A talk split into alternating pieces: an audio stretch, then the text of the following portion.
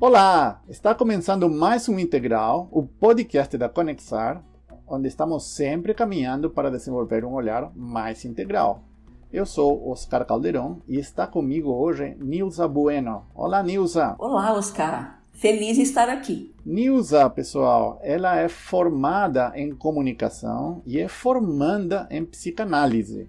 É uma especialista em orientação e desenvolvimento de resiliência certificada em coaching cognitivo resiliente pela Sobrare, que é a Sociedade Brasileira de Resiliência, e ela tem mais de 20 anos com experiência em gestão de pessoas e processos organizacionais. Hoje ela está aqui para conversar conosco exatamente sobre resiliência. Temos hoje a news, então, com esse assunto que é, está sendo muito falado no mundo, que é a resiliência, né? Vamos tentar, com um especialista, ver como podemos compreender esse assunto e ver qual é a perspectiva da Nilsa e tentar ligar tudo isso com os ambientes organizacionais. Então, Nilsa, queria começar te perguntando esse tema, né? Resiliência. Gostaria que você nos falasse um pouquinho sobre qual é a importância dele, mas também qual é a perspectiva sobre a qual você olha para esse assunto. Olha, Oscar, a resiliência veio para minha vida, o processo de desenvolvimento de resiliência veio para minha vida numa experiência pessoal realmente no momento de vida em que, sabe, quando você está extremamente estressado, cansado, trabalhando numa agência, naquele esquema 24 por 7, e você se pega precisando olhar para você mesmo e cuidar. Você acaba adoecendo. E foi assim que eu conheci a resiliência. E aí foi muito interessante porque estudar a resiliência, primeiro passar pelo processo e começar a estudar a resiliência sobre uma perspectiva diferente do que a gente vê no mercado. Uhum. Porque é, é, é, interessante isso, porque a gente fala de, como você falou, é muito falada. Resiliência é um tema e um termo muito utilizado. É tratado como uma competência exigida em muitos locais, né, muitos ambientes corporativos. Mas uh, eu digo assim, não é uma fake news, mas assim, o conceito ele foi evoluindo. E o que a gente vê é que nós temos que trabalhar o compartilhamento dessa resiliência científica, vamos chamar assim, do que a resiliência que começou lá na década de 60. Então, compreender hoje essa resiliência científica, vamos chamar dessa forma, que é, aqui no Brasil começou em 2006, 2007, uhum. uh, com o Dr. Jorge Barbosa, ela tem uma perspectiva muito mais humana do que a resiliência da física lá de 1960. Uhum. E sem dúvida nenhuma, ela é imprescindível para uma melhor qualidade de vida, para enfrentamento do estresse e para a gente viver tudo isso que a gente vem vivendo nos últimos anos, por conta da pandemia até mesmo, e mesmo os ambientes corporativos. Então, de fato, é de grande relevância. Uhum. Como você define, então, a resiliência? É, como que uma pessoa que nunca escutou falar, talvez, do assunto, ou tem esse conceito, como eu tinha, né? Minha primeira formação é, é de engenheiro, então, para mim, esse conceito da resiliência física como um fenômeno físico era muito claro já desde a época em que eu me formei. Como você explicaria isso, então, para alguém que não conhece hoje? A gente pode dizer que assim, são vários os conceitos de, de, resiliência hoje. Você tem o francês, que é o voltar para trás ou saltar, você tem toda uma definição. As que eu mais gosto, a gente fala sempre de ter a capacidade de superação. Uhum. A capacidade anterior era de resistência e voltar ao normal. Uhum. Eu gosto muito da definição de superação. É a capacidade de superação, de maturidade e superação. Mas tem uma que eu gosto mais, uhum. que ela diz o seguinte: é a capacidade de pensar e organizar estrategicamente as suas próprias verdades. Uhum. O que são essas verdades? São as nossas convicções, as nossas crenças, famosas crenças que não tem nada a ver com religião, né? Uhum. Porque a gente fala assim, o que nós somos quando crianças e elaboramos, nós somos o outro, o que o outro nos dá. As experiências que vivemos vão nos formando. Então, dentro de nós habita uma criança e todas as experiências e todas as vozes que nos acompanharam. Uhum. Então, as nossas convicções muitas vezes são formadas por uma voz que não necessariamente é minha, e isso impacta diretamente na forma como eu enxergo o mundo, na forma como eu acredito nas coisas, na forma de, de como eu filtro Como é que vem para mim alguma coisa que está acontecendo? Então, quando eu consigo pensar e organizar de forma estratégica essa maneira de pensar, é o desenvolvimento da resiliência. Que legal, Nilza. Gostei muito do que você falou agora. Organizar nossas verdades, nossas convicções e organizar estrategicamente. Nunca tinha ouvido falar da resiliência dessa maneira, que me parece algo que faz muito sentido. Hoje mesmo eu estava conversando com uma pessoa que é líder na sua organização sobre como a verdade que nós aprendemos desde criança está guardado dentro de nós, nos move a fazer ou não fazer coisas, né? E nas organizações muitas vezes se pensa que se a gente der uma boa ferramenta para a pessoa, a pessoa tem que performar, né? Porque tem as ferramentas necessárias, mas nunca se olha para essa criação, essa formação das verdades, muito interessante. Gostei bastante. E você falou um pouquinho de você, então, né, é, sobre estresse e esse momento, lidar com estresse é, em quantidades enormes, assim, nunca é desejável, né? E como esse autoconhecimento, então, esse conhecimento de nós mesmos, né, pode ser uma ferramenta benéfica nesse processo todo. Importante dizer, a resiliência, ela, a gente chama ela de competência, mas acho que um melhor nome é um atributo uhum. do ser humano. Uhum. E o interessante disso é que significa que todos nós podemos desenvolvê-la. Uhum. Então ela é nossa, é um atributo nosso. Então todos nós somos capazes de desenvolvê-la. Uhum. E a resiliência, ela é um processo de aprendizagem. Então não importa se eu, se eu descobrir a resiliência é, vivendo experiências lá na minha infância, ou adultos, ou com 20, 30, 40, 60 anos, não importa eu tenho condição de desenvolvê-la. E é, esse é o pulo do gato aí, uhum. essa possibilidade de desenvolvê-la. Mas o mais interessante é a essência da resiliência é o autoconhecimento. Uhum. Então, para eu poder ter esse processo de aprendizado, eu preciso olhar para dentro e me autoconhecer. Então, para eu me conhecer, e aí a gente passa por alguns passos. Quais são eles? Primeiro, a percepção falando aí do que, que é crença, né? Uhum. Quais são meus filtros? Quais são as minhas verdades? Como é que essas minhas verdades impactam a minha rotina? Como é que eu enfrento o estresse? Considerando que o fator estressor é o que está à nossa volta. Uhum. É o que está no nosso ambiente, está no nosso dia a dia que todos nós enfrentamos. Ou até mesmo dentro da gente, pode ser uma doença também, uhum. né? Mas o fator estressor é isso. Estresse é a forma que eu lido com isso. Como é que eu reajo a esse estresse? Como é que eu reajo a isso que me acontece? Então, primeiro, essa percepção. Porque a hora que a gente tem essa percepção de como eu reajo à mudança, por exemplo, como é que eu reajo a dificuldades, como é que eu reajo a desafios?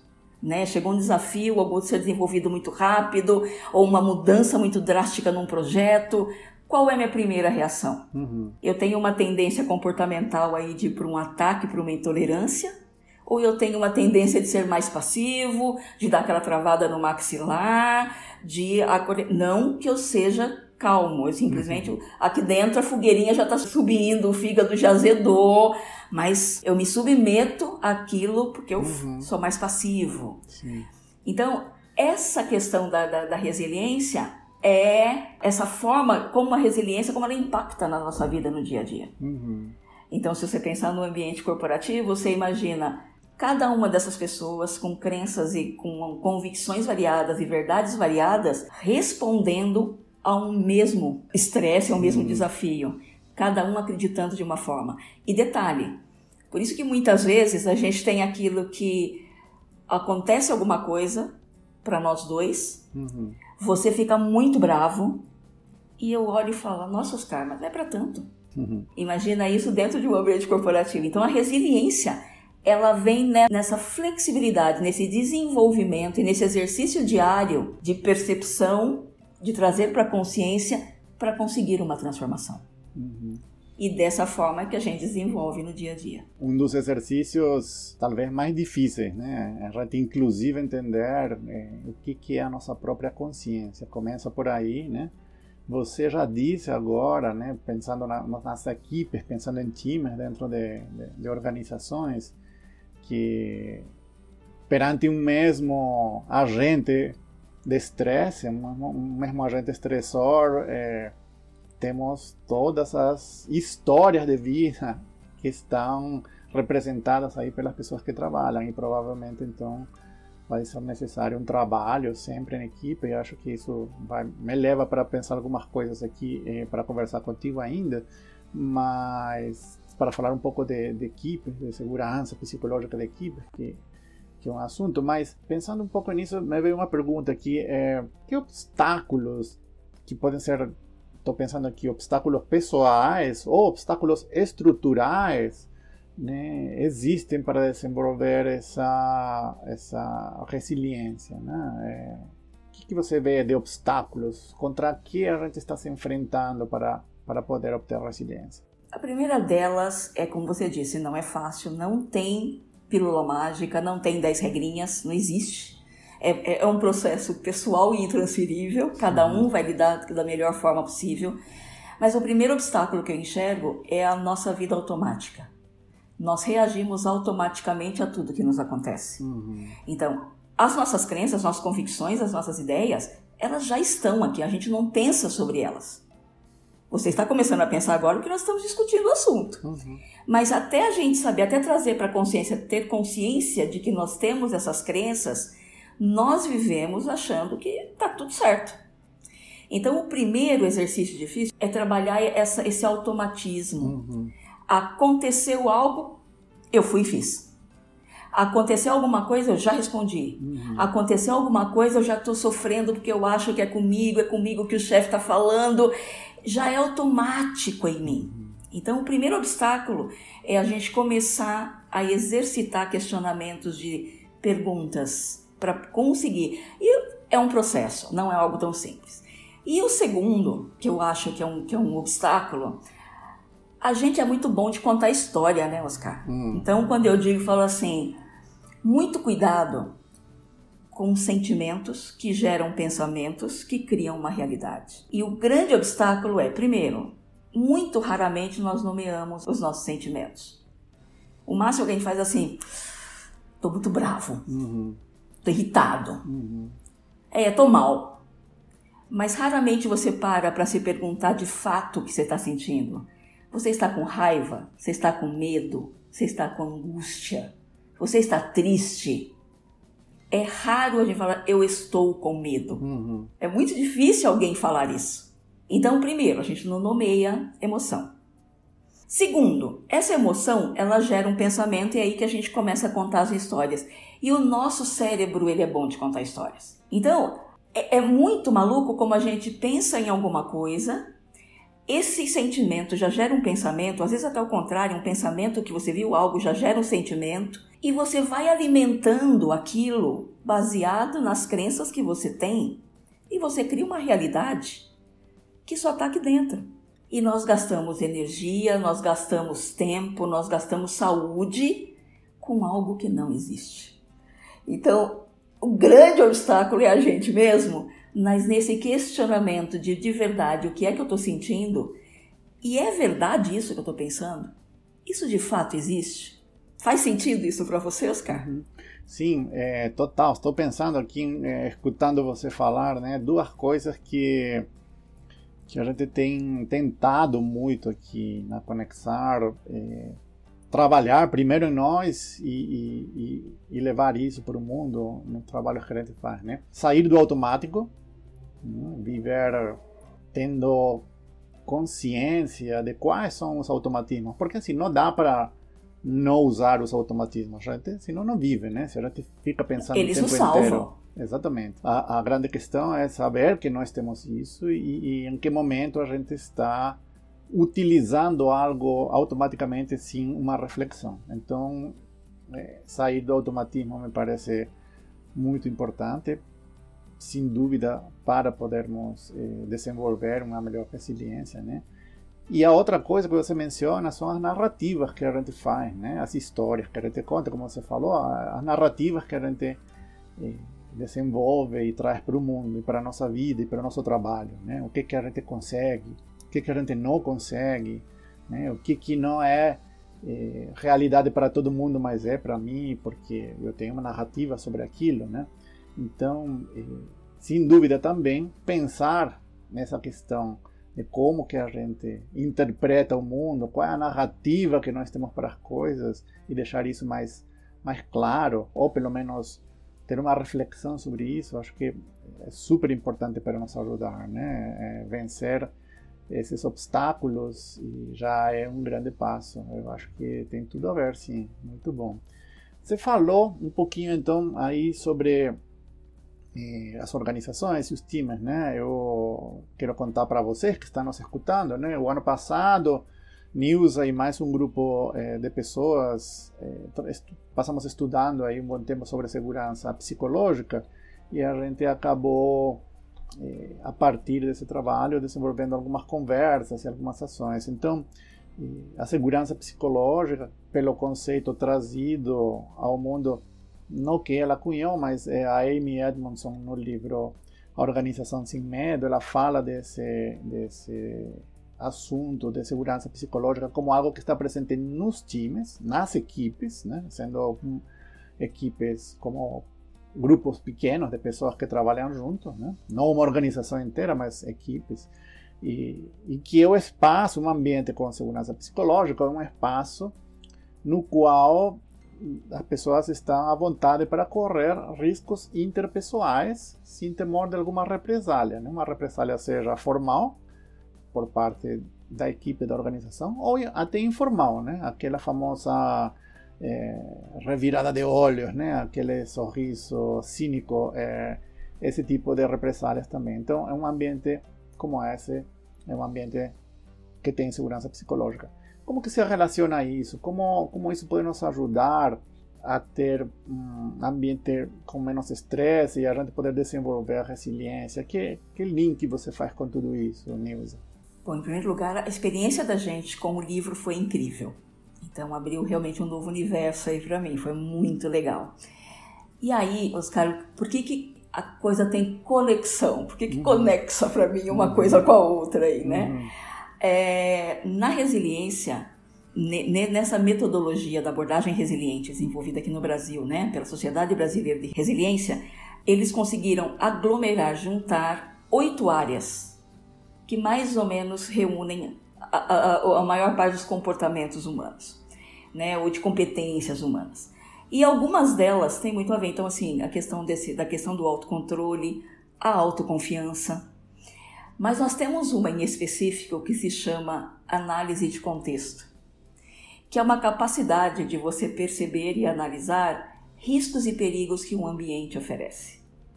Mas lembrando que, quando nós falamos de resiliência, desse, de ser esse processo de aprendizagem, de um exercício diário de percepção, consciência, para transformar o seu comportamento, o que a gente está falando, na verdade, na verdade, de um modo de pensar flexível.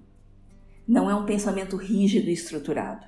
É essa capacidade de conseguir parar e refletir antes de agir. Então, a conexão uhum. com a segurança psicológica é muito forte nisso, porque se eu estou de fato segura que a minha capacidade de agir, com autoconfiança, com a minha capacidade de agir e obter resultados, eu estiver realmente pronta, a resiliência ali, o ponto de suporte ali na autoconfiança, eu vou conseguir me posicionar numa situação, por exemplo, aonde talvez uma liderança, uma chefia, uma, um par não concorde comigo e eu me sinta suficientemente seguro para me colocar sem a agressão, sem o xiste, sem a ironia ou sarcasmo. Então, a análise de contexto me permite avaliar esse ambiente, me permite conhecer os riscos e os perigos e também a minha autoconfiança me ajuda a me colocar. Então, quando você aprofunda esse autoconhecimento, trabalha essas áreas, e é muito interessante, porque quando a gente faz né, uma, um coaching, resiliência propriamente dito, a gente usa uma ferramenta para medir como é que você reage ao estresse diante dessas oito áreas. Então, a gente sabe quando naquelas que a gente vai trabalhar um pouquinho mais, se a gente está mais para ataque, estou mais para ir para cima, ou se eu estou mais aqui na passividade, como é que eu busco trazer para o equilíbrio. E o importante também de dizer é que, que é muito comum dizer, Oscar, você é resiliente? A gente não é, a gente está, porque nós somos acometidos por emoções e situações o tempo inteiro. Então não é sempre que eu vou conseguir ter o equilíbrio ali para responder aquela situação. Mas conforme o exercício diário é possível. Numa situação de desafio de uma segurança psicológica, né? É, se eu estiver uhum. aí com a resiliência no equilíbrio próximo, o autoconhecimento mais profundo, mais a autoconfiança, um autocontrole, a capacidade de, de analisar esse ambiente, de trazer o otimismo com a vida, de falar, peraí, não é bem assim, pode ter outros caminhos, ou até mesmo de empatia de perceber quem é esse outro que está me dizendo. Porque na resiliência a gente fala muito assim: a questão não é a forma como o outro fala comigo. É, fala muito mais sobre mim a forma como eu reajo sobre ele. Então, dependendo da situação que acontece, a forma como eu reajo ao outro fala mais sobre mim do que sobre ele. Então, a resiliência tem muito a ver com isso. Então, na segurança psicológica, essa base da resiliência nos ajuda muito. Fala muito do que nós somos. Quando a gente fala do outro, né? Fala muito do que nós somos. Bom, já que estamos sempre querendo desenvolver um olhar mais integral, gostamos de ir para a prática. Nilza, eh, como a gente sempre diz aqui na Conexar, eh, conexar é um verbo que significa fazer uma conexão para transformar. Então, minha pergunta para você agora é: como você conexa com esse papo que nós tivemos aqui hoje? Olha, eu conexo com muita alegria, muita satisfação pela oportunidade de conexar realmente a, a segurança psicológica com a resiliência e de poder conexar também como houve uma evolução da resiliência da gente abordar lá o termo da física e trazer até hoje para essa resiliência tão humana, tão vulnerável, tão, tão voltada para esse autoconhecimento. Então, esse conexar para mim com você e de poder levar isso para outros ouvintes é extremamente rico e muito importante. Obrigado, Nilza. Eu vou dizer também que eu conectei muito hoje com esse conceito que você nos trouxe. Eu vou sair daqui pensando na organização das minhas verdades, na organização estratégica daquelas convicções que eu tenho para me ajudar a desenvolver mais resiliência. Muito obrigado por você estar conosco, pelo teu tempo, pelo teu carinho, pela tua generosidade e fica convidada para outra vez nos acompanhar novamente. Eu que agradeço. E a todos vocês que estão nos escutando, eh, muito obrigado por estar conosco. Até a próxima. Tchau, tchau.